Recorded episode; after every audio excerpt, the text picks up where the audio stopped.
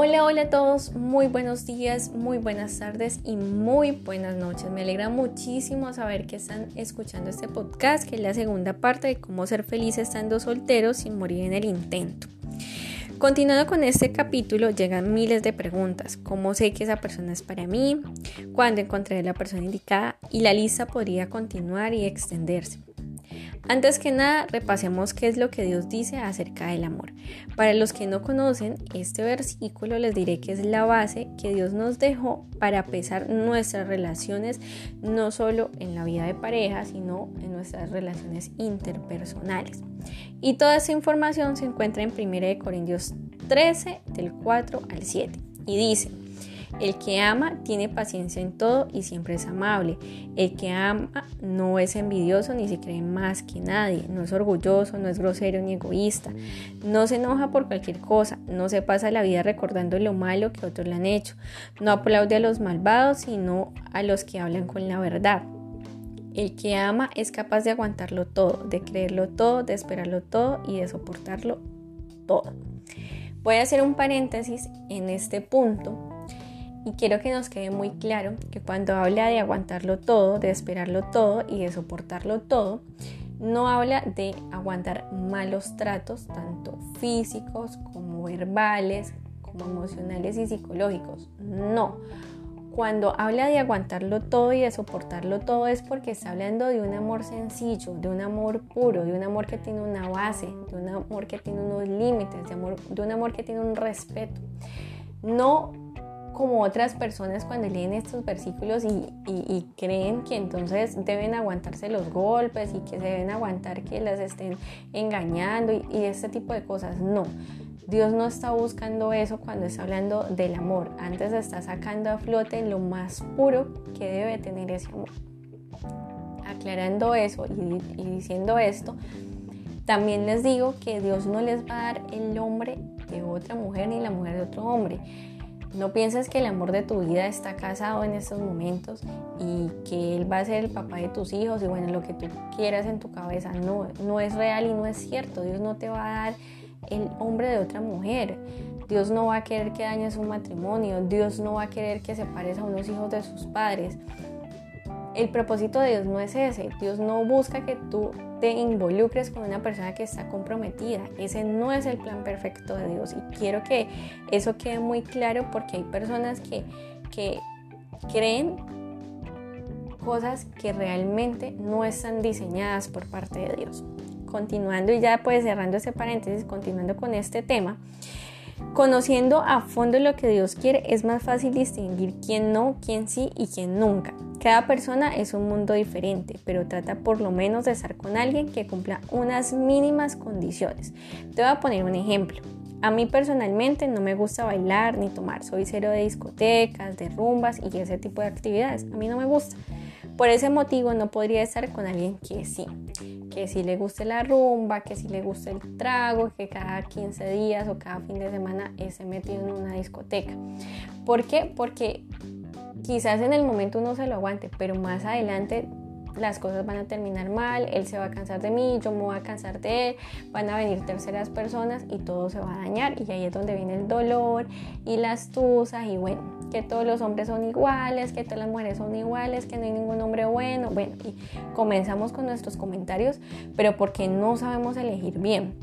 La persona que esté con nosotros debe con, por lo menos en unas mínimas condiciones y es que hay cosas que no se negocian. Hay otras que uno sí puede ser flexible, que uno dice, bueno, sí, esto sí lo podemos organizar, pero eso definitivamente no porque hace parte de mis valores, hace parte de lo que soy como persona, hace parte de mi integridad como ser humano. Entonces, eh, tenemos que ser muy objetivos a la hora de estar con alguien o cuando conocemos a alguien para poder detallar realmente esa persona es compatible con mi estilo de vida, con la forma en que yo llevo mi vida o cómo hago las cosas, porque si tú ves que realmente no llega ni a un pequeño porcentaje de compatibilidad, pues ¿qué estás haciendo ahí? Puede ser muy lindo o puede ser muy linda, pero pues realmente ahí no hay un futuro y lo que estamos buscando es encontrar a la pareja ideal. Entonces mira que a través de las bases que Dios nos da en este versículo podemos sacar cosas muy importantes como lo que mencioné anteriormente. Debemos ser objetivos. Si vamos a estar con alguien es exactamente porque renuncias a otros o a otras. Si yo decido entrar en un noviazgo con una persona es porque renuncié a seguir conociendo más. Es porque voy a dedicar mi tiempo y mi espacio para saber quién es esa persona. Porque ya tengo algo en mi mente, porque ya tengo la madurez de saber que esa persona no solamente la quiero en mi presente, sino también en mi futuro. No es que estoy con una relación y que salto de aquí para allá y de allá para acá, no. Tenemos que realmente reconocernos y saber si realmente estamos preparados para entrar en una relación con alguien o, por, o si por el contrario realmente estamos para estar como quieticos y esperar un momento porque todavía no es el, no, no es el momento ni la hora ni el espacio. Pero debemos saber reconocer eso es importante, es, e, eso es vital. Nosotros no somos la mil y una opción de alguien o el pasatiempo favorito. Cuando nosotros nos amamos lo suficiente, entendemos que valemos tanto y por lo tanto quien esté con nosotros debe tomarnos o tratarnos de igual manera. Hay una frase que me gusta mucho y que en su momento confrontó mi corazón y hizo cuestionarme. Y esta frase dice, y cuando la mires, si no te sientas bendecido por tenerla, ella no es para ti, ella es la bendición de otro hombre. ¿Qué tan cierto es esto? Cuando tú te das cuenta y hablas con alguien que tiene una relación de 5, 6, 7 años y tú le preguntas ¿y cómo se ven en el futuro? o cómo ves tu futuro, qué sueñas para tu futuro y te das cuenta que en esa ecuación no está su pareja, desaparece totalmente.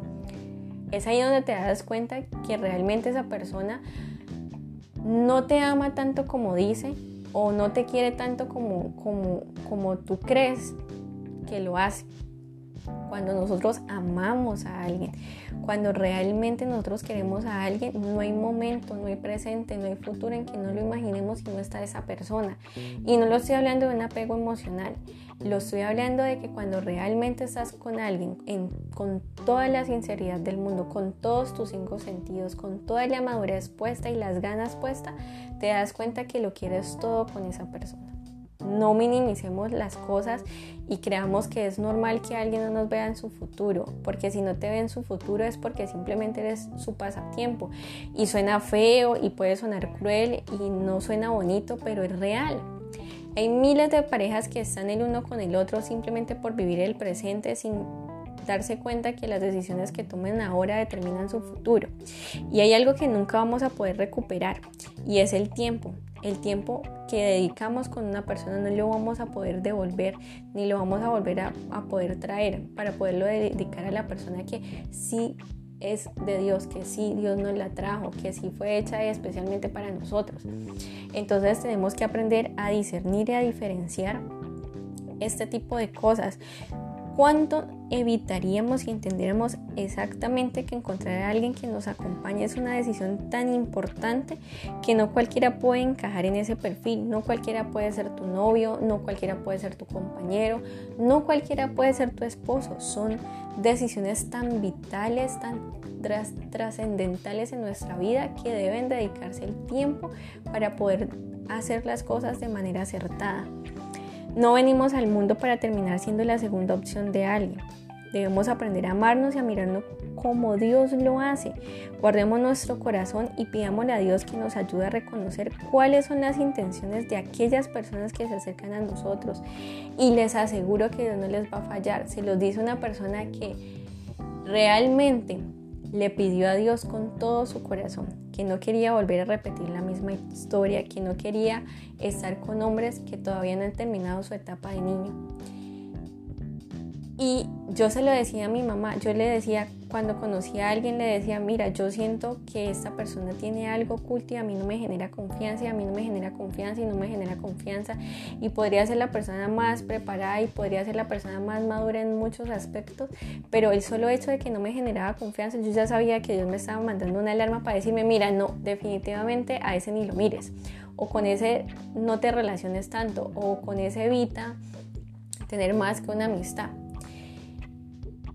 Y estoy segura que el propósito de Dios es que nosotros encontremos a la pareja ideal, no es en el tiempo de nosotros, es en el tiempo de Dios. Por más que busques, por más que estés detrás, por más que corras detrás del amor, siempre va a ser en el tiempo de Dios, en el tiempo perfecto de Dios. Tenemos que aprender a pedirle a Dios y decirles y decirle que nos dé paz y tranquilidad en esa espera, que nos ayude a poder organizar cosas de nuestras vidas, que nos ayude a poder discernir y a tener la sabiduría para saber exactamente a quién debemos dejar entrar en nuestras vidas y a quién definitivamente debemos despachar por más bonitas intenciones que se vean por fuera.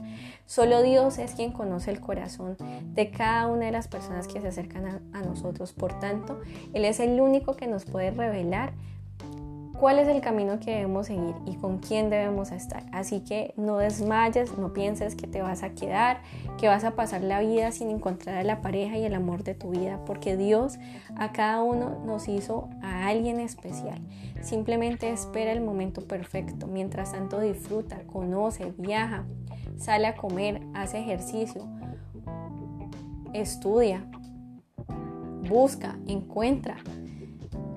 Encuéntrate a ti mismo, y comienza a hacer esas cosas que de pronto ya no hacías por pereza o porque no tenías el tiempo y vas a ver cómo esa persona llega cuando tú estés feliz, cuando tú estés completo, cómo esa persona Dios la coloca en tu camino cuando no necesites de alguien para no sentirte solo. Recuerda que en Dios hallamos el amor, que en Dios estamos completos y la persona que va a llegar a nuestras vidas o la persona que Dios tiene preparada para nuestras vidas es exactamente lo que nosotros necesitamos. Así que no desmayes, sigue orando, pídele muchísimo a Dios que sé que Él te va a responder. Agradezco muchísimo que te hayas quedado hasta el final de este programa. Si conoces a alguien que esté pasando por esta situación y necesite escuchar este podcast, no olvides compartirlo. Y nos vemos la próxima semana con un capítulo nuevo, con mucha más bendición para nuestras vidas. Espero que te haya gustado mucho este podcast y que haya sido de gran ayuda. Les deseo un feliz año, que este 2021 esté lleno de cosas buenas, que esté lleno de mucho amor, de mucha paz y de mucha tranquilidad a nuestros corazones y hacia, y hacia nuestras familias. Y nada, que sea un 2021 bendecido. Me alegra muchísimo, muchísimo, muchísimo contar contigo este año y nada, muchísimas bendiciones.